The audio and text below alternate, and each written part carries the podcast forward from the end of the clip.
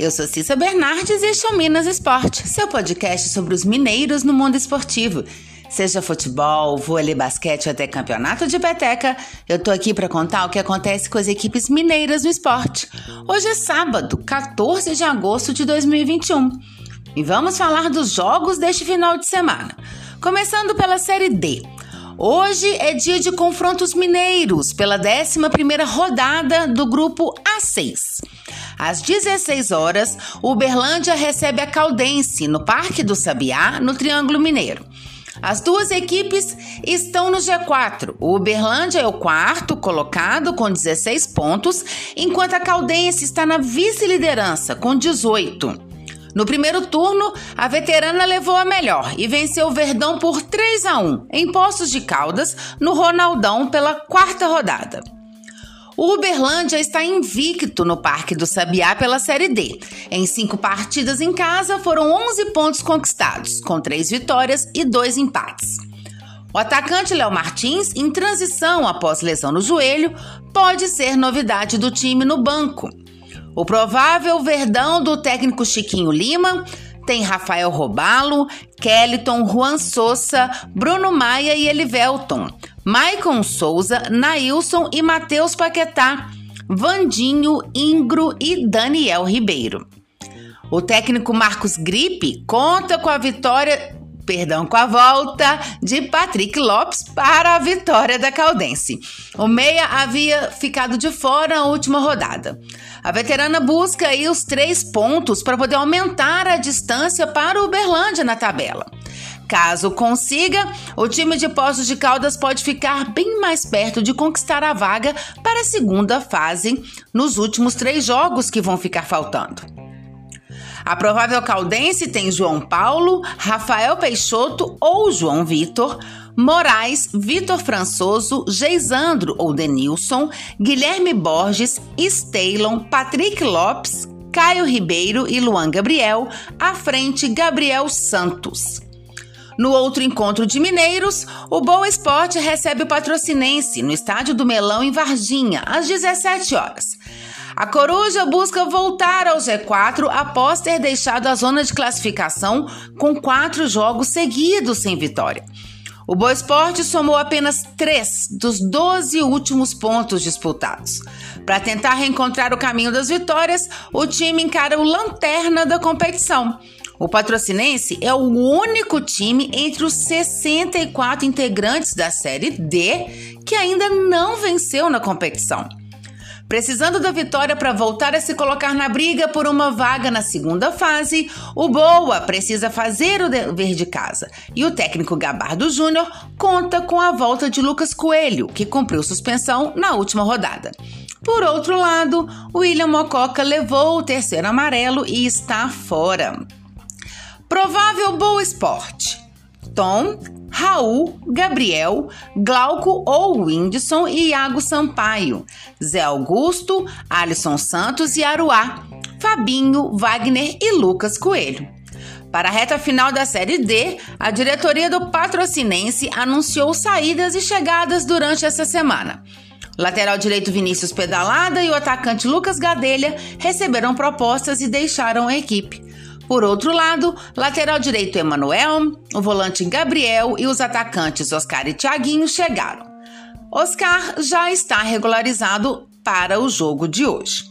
O provável patrocinense do técnico Jean Rodrigues tem Edson, Alanderson, Zé Leandro, Felipe Codognato, Felipe Gregory e Samuel Toscas. Caio Soares, Anderson Brito, Tomás e Vitor Adame. À frente, Marcudinho. Pela 12 rodada da Série C, o Tombense entra em campo amanhã contra o Altos do Piauí, às 16 horas, no estádio Lindolfo Monteiro, em Teresina. O time de Tombos é o terceiro colocado do grupo A, com 17 pontos, e a equipe do Piauí está em sétimo, com 13. Já na 18ª rodada da Série B, o Cruzeiro entra em campo hoje, daqui a pouco, às 16h30, contra o Sampaio Correia no Independência. O time celeste é o 15º colocado com 17 pontos. Já o Sampaio Correia está no G4, na quarta colocação com 29 pontos. Rafael Sobes deve ser o centroavante contra a equipe do Sampaio Correia. Vanderlei Luxemburgo gostou muito de sua movimentação na etapa final do jogo contra o Vitória na última quarta-feira, quando ficou em 2 a 2. Com isso, Marcelo Moreno ficaria na reserva. Outra possível alteração seria a entrada de Norberto na lateral direita, na vaga de Rômulo, que, por sua vez, vai para o meio-campo. Os principais desfalques são Ariel Cabral, com desgaste muscular, Bruno José, suspenso pelo terceiro amarelo, e Marcinho, que testou positivo para Covid-19. Sem eles, Flávio, Felipe Augusto e Giovanni é quem deve começar jogando. Enquanto o Cruzeiro batalha para fugir da zona de rebaixamento da segundona, o Sampaio Correia tem o objetivo de seguir no G4. Entre os titulares do time, o destaque para o volante Márcio Araújo, que já teve passagem aqui por Minas, o Meia Nadson e o centroavante Ciel, que marcou 21 gols em 2021, sendo sete deles na Série B.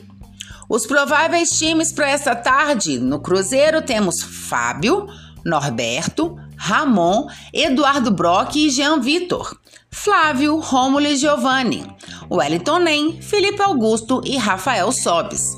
No Sampaio Correia, Mota, Luiz Gustavo, Joécio, Nilson Júnior e Zé Mário, Betinho, Márcio Araújo ou Mauro Silva e Eloir, Nadson, Jean Silva e Ciel.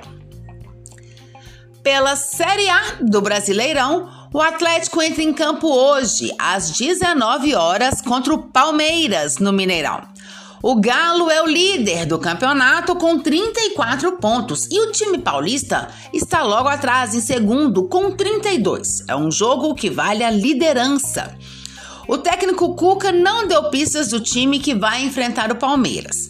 O treinador deve poupar algum titular apenas em função de desgaste físico, assim como fez na partida contra o Juventude na última rodada, quando poupou Mariano e Júnior Alonso.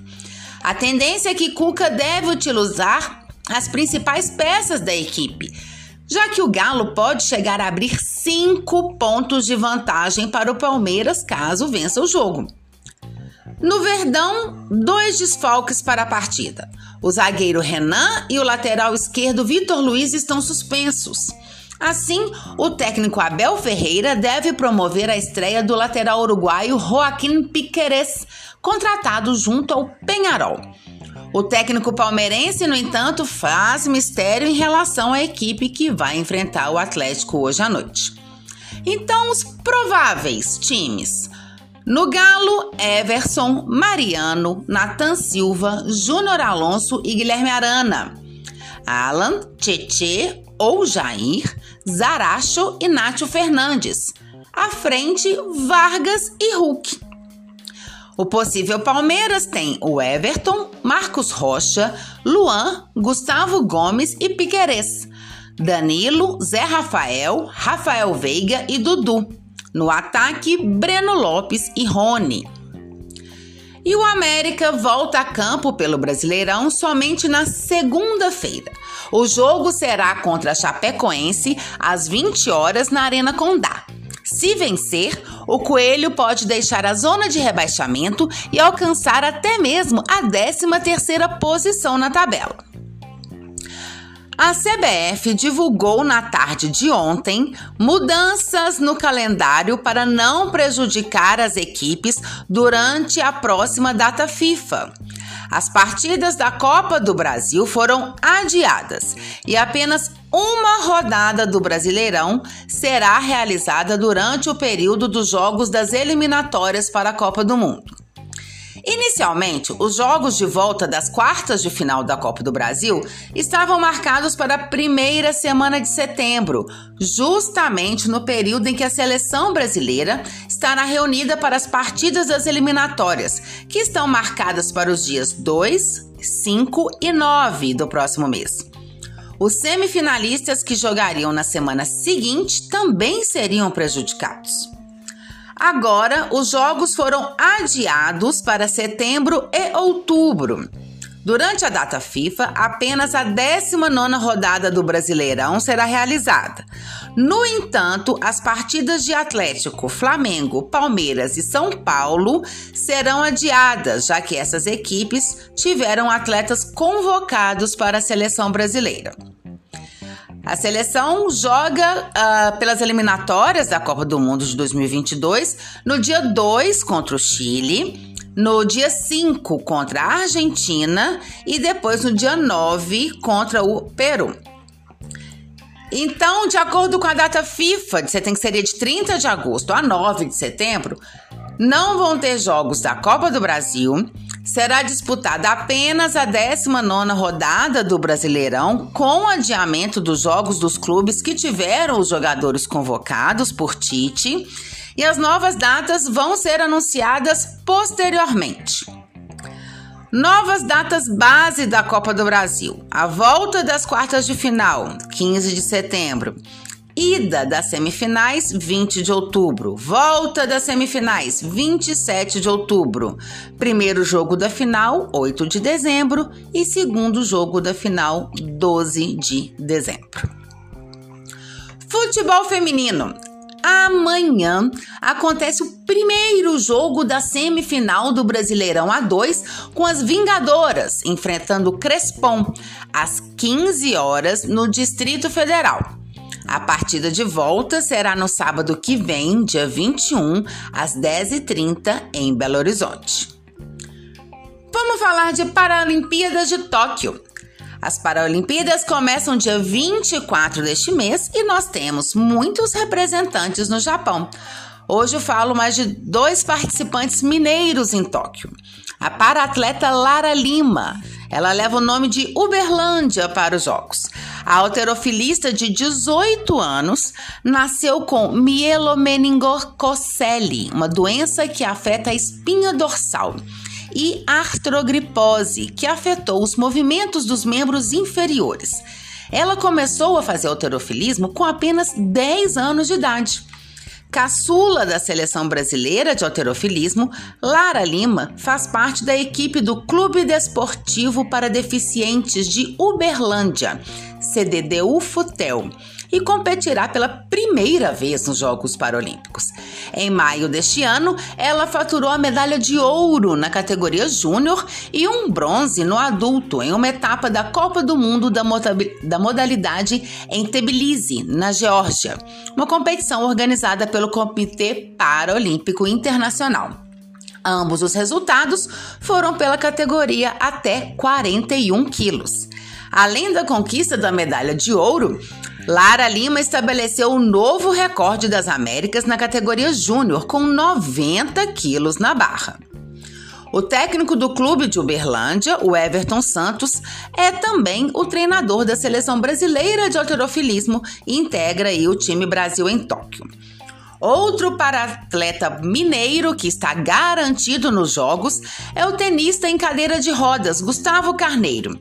Ele faz a sua primeira participação em uma edição paralímpica. Ele é o atual número 38 do mundo. Gustavo teve câncer na perna esquerda em 2013 fez cirurgia para retirada do tumor, porém em 2017 voltou e quando então ele precisou amputar a sua perna. Antes da doença, Gustavo era um praticante assíduo de esportes. Foi campeão mineiro de tênis na adolescência, campeão brasileiro de squash e também maratonista. Cinco meses após amputar a perna e apenas dois meses com uso de próteses, participou da corrida de montanha Ultra Fjord na Patagônia chilena, uma das mais difíceis do mundo. A paixão pelo esporte falou mais alto e ele deixou de lado o trabalho como administrador de empresas pelo sonho paralímpico no tênis em cadeira de rodas. Gustavo terminou 2018 como o terceiro melhor do Brasil. Em 2019, foi convocado para representar o país no Mundial em Israel e nos Jogos Parapan-Americanos, no Peru. Eu volto então segunda-feira para falar sobre os resultados dos jogos deste final de semana e, claro, um pouco mais sobre os representantes mineiros nas Paralimpíadas de Tóquio, que vai começar dia 24, hein?